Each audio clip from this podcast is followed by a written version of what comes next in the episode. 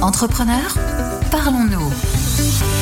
Bonjour à tous, bienvenue dans ce dixième épisode d'Entrepreneurs Parlons-nous. Aujourd'hui, nous allons évoquer ces questions que vous vous posez, vous qui souhaitez créer une entreprise ou qui venez de la créer à partir d'une idée, d'un concept qu'il faut ensuite évidemment concrétiser, installer, pérenniser avec plusieurs enjeux, s'imposer sur un marché, trouver son modèle économique ou encore gérer les difficultés internes comme externes, de mettre mot dans toutes ces situations, s'adapter et rebondir. C'est le thème de cet épisode et on va en parler avec nos invités, trois chefs d'entreprise, à chaque fois lauréats du réseau Entreprendre, qui vont évoquer leur vécu, leur expérience et ce que le réseau Entreprendre leur a apporté. D'un côté, Nicolas Fabriès et Franck Taveriti. Bonjour messieurs. Bonjour. Bonjour. Alors vous êtes cofondateur de l'entreprise Makiba qui fabrique du mobilier de bureau actif et réactif. On verra euh, dans quelques instants de quoi il s'agit. Avec nous également Sébastien Séblin. Bonjour. Bonjour. Vous êtes le, le cofondateur d'AptStud, une entreprise qui développe des applis web et mobiles grand public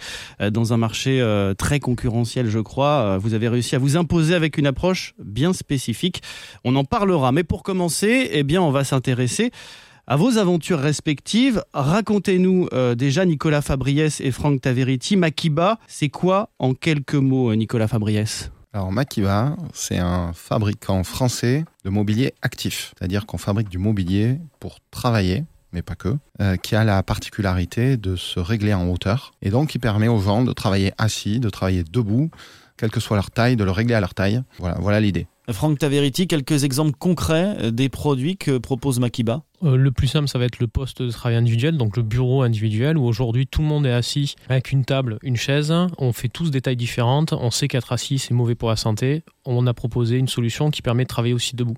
Ça se décline aussi sur des tables de réunion pour faire des stand-up meetings, des réunions plus rapides. Ça va être sur des tables d'atelier euh, des tables de laboratoire hein, quand on a besoin de plus de précision. Et pourquoi vous avez décidé de vous lancer en 2017 dans cette aventure Makiba, euh, Nicolas Fabriès? Euh, On s'est rendu compte que le monde était euh, sédentaire, qu'il fallait faire bouger tout ça. Donc c'était un moment euh, de notre vie où euh, on avait envie de s'investir dans un projet qui a du sens. Ça prenait sens pour nous. On pensait qu'il y avait un potentiel euh, business. Et pour l'instant, je pense qu'on s'est pas trompé.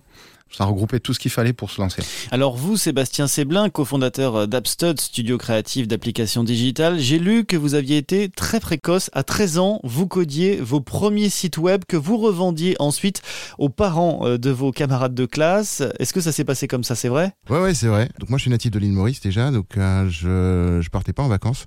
Et euh, mes parents, euh, enfin à 13 ans, en 98, ça a été la, le, le premier été où mes parents m'ont laissé à la maison avec un ordinateur. Donc j'ai euh, commencé à apprendre le HTML, j'ai fait mon premier site. À la rentrée, en fait, j'avais des, des, des amis qui étaient, euh, qui avaient des parents qui étaient, qui avaient des professions libérales. Et euh, Internet arrivait sur l'île et euh, ça a été l'occasion pour moi de me faire quelques euros et euh, enfin en tout cas quelques roupies, pardon, parce que c'est pas l'euro là-bas. Et euh, oui, je suis tombé dans le digital quand j'avais 13 ans. Ouais. Déjà l'âme d'un chef d'entreprise. En tout cas, peut-être l'âme de celui qui a envie de créer, mais à l'époque je savais pas vendre. Donc euh, si, euh, si si je vous montrais les devis que je faisais à l'époque, vous rigoleriez. vous auriez signé en tout cas. Et comment est né justement quelques années après euh, le modèle économique d'Apstud Ça n'a pas été simple, je crois, à trouver dans un marché, on le sait, très concurrentiel. Euh, Votre modèle à vous, il est fondé sur la rapidité et l'agilité, racontez-nous. la question de base, ça a été réellement comment s'aligner sur les enjeux de nos clients. Donc ça, ça a été le point de départ de la réflexion. Par exemple, vous, vous avez envie de créer une application mobile, vous allez vouloir acquérir des utilisateurs sur votre produit, vous allez vouloir les retenir dans votre produit, et vous allez pouvoir, vouloir monétiser votre produit. C'est les trois gros piliers du digital. Et en fait, on aurait bien aimé que la solution soit trouvée uniquement par des ingénieurs. La recette, elle est beaucoup plus subtile que ça.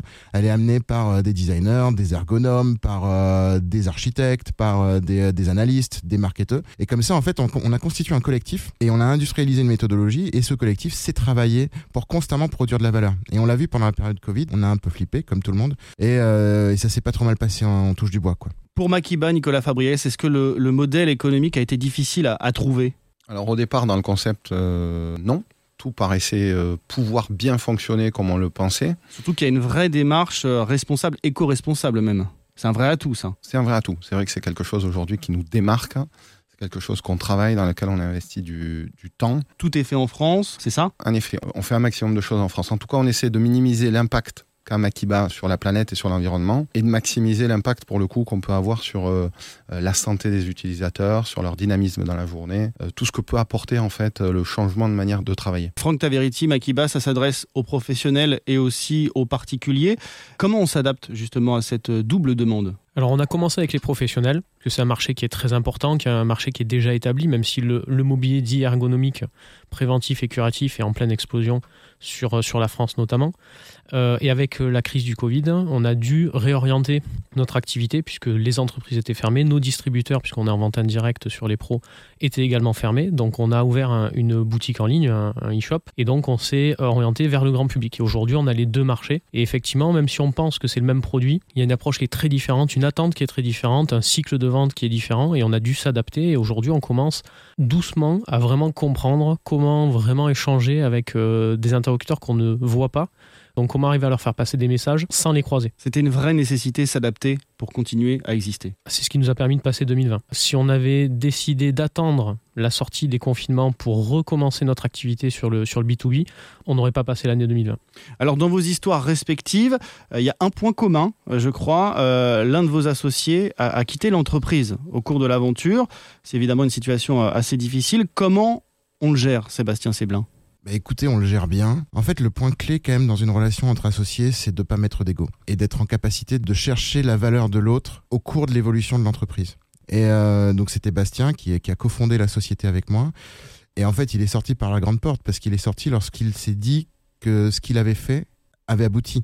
C'est-à-dire qu'on est arrivé à un, niveau dans lequel en fait Abstud n'avait plus besoin de lui. Et ce qu'il avait réussi à mettre en place, en fait, roulait tout seul. Mais euh, nous, en tout cas, on a la chance d'avoir une relation dans laquelle on n'a pas mis d'ego. Nicolas Fabriès, chez Makiba, comment ça s'est passé? Comment vous l'avez vécu, cette situation? Donc c'est euh, ce dont on parle, c'est le départ de Julie, puisqu'on a démarré Makiba à 3, avec un panel d'activités euh, un petit peu plus large que ce qu'on a aujourd'hui. Et le départ de Julie, bah, d'un côté, ça a été un, déchirement parce que d'une certaine manière, euh, elle a été obligée de choisir. Et alors qu'elle aurait bien continué l'aventure avec nous, mais voilà, donc on a respecté son choix. Et euh, d'une certaine manière, ça a simplifié les relations, déjà avec Franck. À deux, c'était plus simple qu'à trois. Et on a aussi simplifié notre offre, c'est-à-dire encore une fois, on s'est adapté à nos capacités. Il faut être un chat, hein. il faut s'adapter, il faut savoir rebondir. Et euh, ben, le départ de l'un d'entre nous, c'est un truc qui peut arriver euh, ben, rapidement, voilà. Et, et comme d'autres aléas, hein. Donc ça en fait partie. Alors vous l'avez parfaitement expliqué, face à chaque difficulté, il y a une solution et c'est aussi euh, le rôle, l'ADN du réseau Entreprendre, accompagner les chefs d'entreprise vers la voie du succès. Euh, chez Makiba, vous en avez bénéficié puisque vous avez été lauréat du réseau Entreprendre en 2019 et j'imagine, Franck Taveriti, que ça vous a beaucoup apporté. Ah oui, tout à fait. Aujourd'hui, quand on nous parle de réseau entreprendre, on, dit à chaque euh, créateur qu'on croise que c'est pour nous presque une étape euh, indispensable euh, pour pas se sentir seul, pour échanger. Comme l'a dit Nicolas, on avait au début une orientation plutôt sur la gestion de la gouvernance, puisqu'on était trois, et puis très rapidement, avec le départ de Julie, on a réorienté notre accompagnement. Notre accompagnatrice a, vraiment été de très bons conseils, et, et ça nous a ouvert sur pas mal de sujets, ça nous a remis en question. Euh, tout en nous laissant euh, gérer notre, activité, puisque c'est pas un actionnaire qui rentre euh, dans la structure et qui va des fois imposer une vision ou qui des fois peut être pertinente. Là, c'est vraiment un accompagnement. Et les échanges qu'on peut avoir tous les mois avec les autres lauréats permettent souvent d'accélérer sur certains sujets, et des fois des petits sujets, mais qui peuvent prendre beaucoup de temps, le recrutement, les, les, les, les outils particuliers de gestion et autres. Sébastien Séblin, chez Abstud, est-ce que le réseau Entreprendre a vous été pour vous un moteur pour développer votre entreprise? Et votre activité Oui, forcément. Mais euh, c'est ce qui nous a vraiment été utile euh, avec le réseau Entreprendre, c'est que, comme Nicolas le disait, c'est que vous lancez votre produit, vous êtes euh, le nez dans le guidon, vous, vous, savez où est-ce que vous allez aller, vous allez défoncer des, des, murs. Par contre, en fait, à un moment donné, il faut lever la tête, quoi. Faut, faut se dire, ok, où est-ce que je vais, comment évolue le marché, est-ce que je prends les bonnes décisions? Et déjà, en fait, l'accompagnement de temps pour être lauréat, ça vous impose une certaine rigueur qu'on n'avait pas forcément et donc ça vous impose de l'avoir. Lorsque vous travaillez sur la phase, donc les cinq premiers rendez-vous avec le réseau entreprendre, en fait, il vous force à étudier le marché beaucoup plus euh, profondément que ce qu'on aurait fait tout seul. Et la deuxième étape, c'est euh, avec l'accompagnateur. Bon, on a eu quelqu'un qui était super. Et, euh, et, voilà, comme l'ont dit Nicolas et Franck, en fait, il vous amène autre chose. Quoi. Abstud, aujourd'hui, en termes de, de, salariés, ça représente combien? En France, on est 25 on est 10 en Biélorussie, on est 5 à Montréal. On a voulu tenter l'aventure internationale aussi très tôt. Et en fait, notre accompagnateur nous a aussi permis de nous poser les bonnes questions sur le marché, sur le fait de pouvoir prendre assez de recul en se disant t'es français, mais t'as une manière de faire en France, tant, sur le recrutement que sur le business. Quand tu arrives sur un marché, essaie pas d'imposer en fait ta manière de faire, sois plutôt euh, euh, résilient et essaie de comprendre comment est-ce que le marché fonctionne avant d'essayer de vendre ce qui marche en France. Quoi. Alors aujourd'hui, Sébastien Séblin, vous êtes euh, de l'autre côté, vous êtes accompagnateur, vous accompagnez une entreprise éco-restauration qui développe des logiciels pour la restauration, entreprise lauréate du réseau Entreprendre en 2020. Racontez-nous un petit peu comment ça se passe. Par exemple, quelle est la question qui revient le plus souvent? Comment tu te sens? Comment, euh, comment est-ce que tu es dans ta tête? Parce que euh, de la même manière que je pense qu'on peut pas aimer les gens si on s'aime pas soi-même, c'est important aussi d'avoir une entreprise qui, enfin, l'entreprise ressemble très souvent aux dirigeants.